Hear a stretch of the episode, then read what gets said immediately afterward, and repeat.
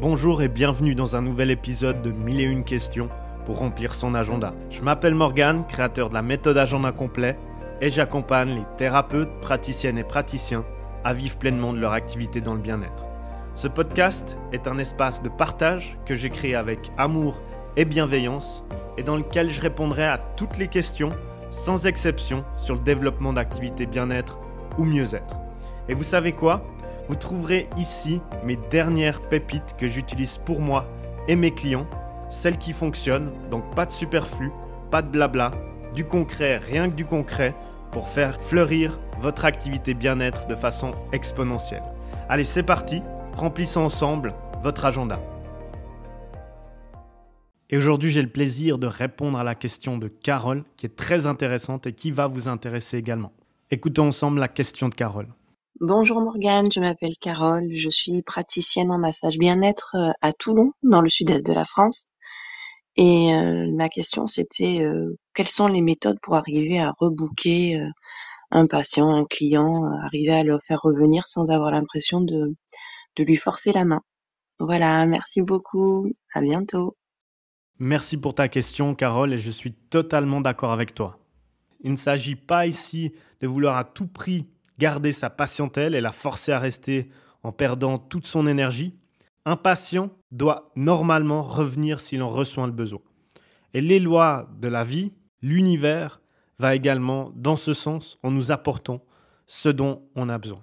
Et je suis certain, Carole, et vous, audience de ce podcast, que vous allez être ravis de découvrir les conseils que je vais partager dans ce podcast afin de fidéliser votre clientèle ou patientèle. Mais avant, Regardons pourquoi fidéliser votre clientèle plutôt que de chercher à en acquérir une nouvelle est important. Ici, je ne dis pas qu'il n'est pas indispensable d'acquérir de nouveaux patients, mais l'expérience a prouvé que plus important, c'est de réussir à conserver et à prendre soin de ceux qui sont déjà avec vous. Ce serait en fait une erreur de délaisser vos patients actuels dans la conquête d'autres. Si vous n'arrivez pas à garder ceux que vous avez déjà avec vous, comment pouvez-vous être sûr que ce sera le cas avec ceux qui arriveront plus tard. Donc ici, si vous ne faites pas attention, vous risquez de perdre ces mêmes nouveaux patients et de recommencer le cycle à chaque fois. Vous avez donc tout intérêt à concentrer tous vos efforts sur la patientèle actuelle au lieu de miser sur la prospection.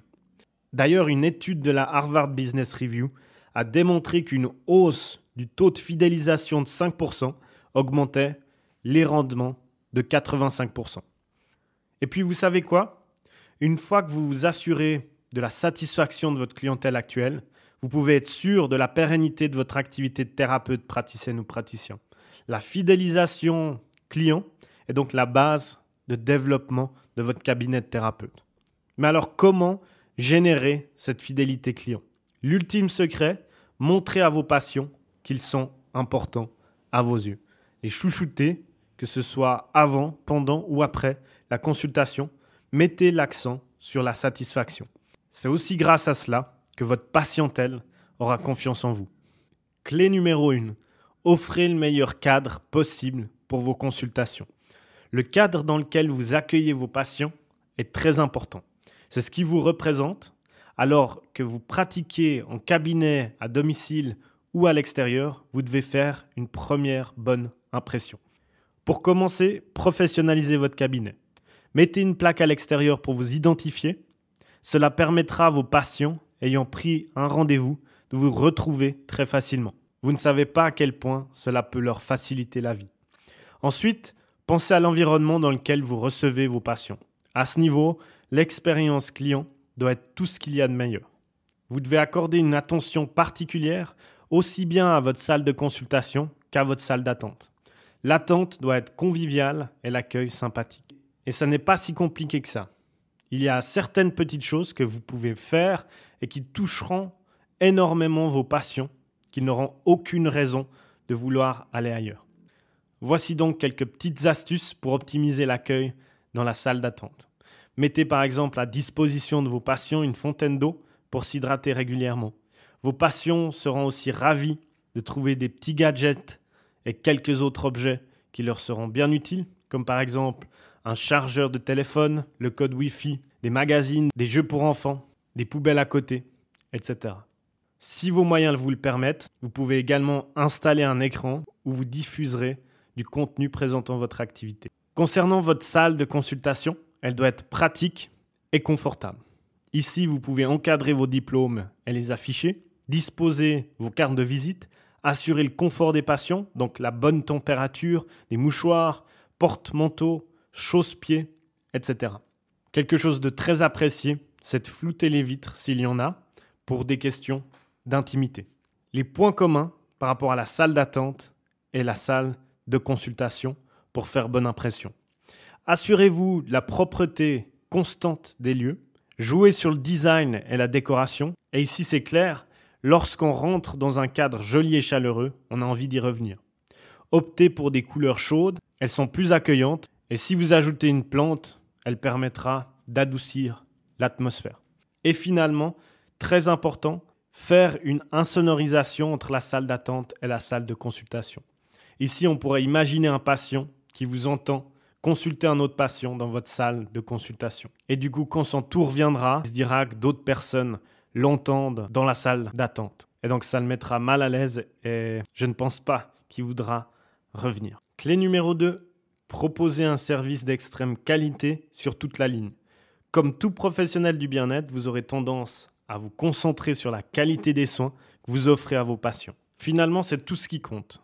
C'est ce que vous vous dites peut-être. Mais en réalité, cela ne suffit pas pour fidéliser votre clientèle. Vous pouvez offrir les meilleurs soins possibles, mais s'il faut passer des semaines à attendre avant d'obtenir un rendez-vous, eh bien vous risquez de perdre un nombre considérable de consultants. Et ce n'est là qu'un exemple de facteurs que vous pouvez considérer minimes, mais qui des fois font toute la différence et vous démarquent des autres praticiens. Je souhaite vous donner ici trois petites astuces. Vous pouvez par exemple réduire les délais d'attente. Je vous montre comment optimiser cela au point suivant.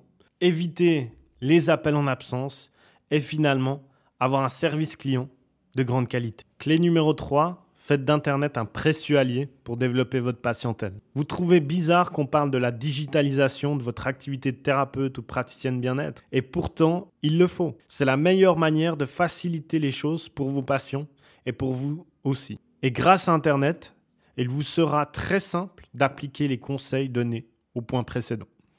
L'élément basique que vous devriez avoir, c'est un standard téléphonique toujours disponible aux heures d'ouverture. Ce serait dommage pour un potentiel patient de ne jamais pouvoir vous avoir au téléphone. Mais ce dont vous avez réellement besoin pour assurer la satisfaction de vos patients, c'est la possibilité de prendre des rendez-vous en ligne. Grâce à Internet, cela est totalement possible.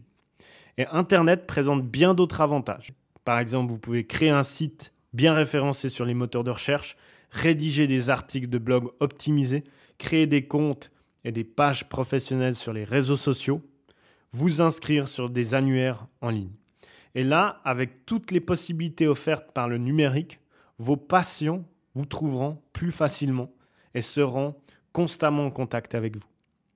Clé numéro 4, petite astuce, ne soyez pas seulement une thérapeute, une praticienne ou un praticien qui résout un problème, soyez la professionnelle ou le professionnel qu'on retournera voir lorsqu'un autre problème de ce genre s'imposera. Celle à qui on accorde toute sa confiance dans la résolution de ce problème.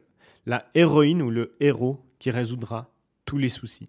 Alors soyez unique, impliquez-vous, instaurez une relation client infaillible avec vos patients. Donc une relation de grande confiance, mais soyez également efficace. Trouvez des solutions définitives, surtout comprenez les attentes du patient et comblez-les. Clé numéro 5, apprenez à connaître chaque patient. Chaque patient est différent et vous devez découvrir chacun d'eux. Il ne s'agit pas seulement d'être sympathique ou de montrer de la compassion, il est question d'empathie.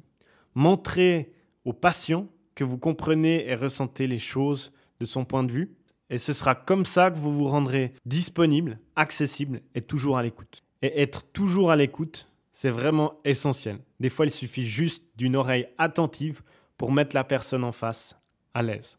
Alors écoutez avant de parler, puis rassurez votre patient. C'est seulement à partir de là que vous pourrez avoir une véritable discussion. Clé numéro 6. Faites la conversation. Un moment arrive où vous devez informer votre patient. N'adoptez pas le jargon technique, parlez comme dans votre vie de tous les jours. Utilisez le vocabulaire de celui que vous avez en face de vous. Donnez toutes les informations qu'il faut, soyez précis, concis, mais surtout exhaustif. Par contre, ne soyez pas trop abrupt, allez-y tout en douceur.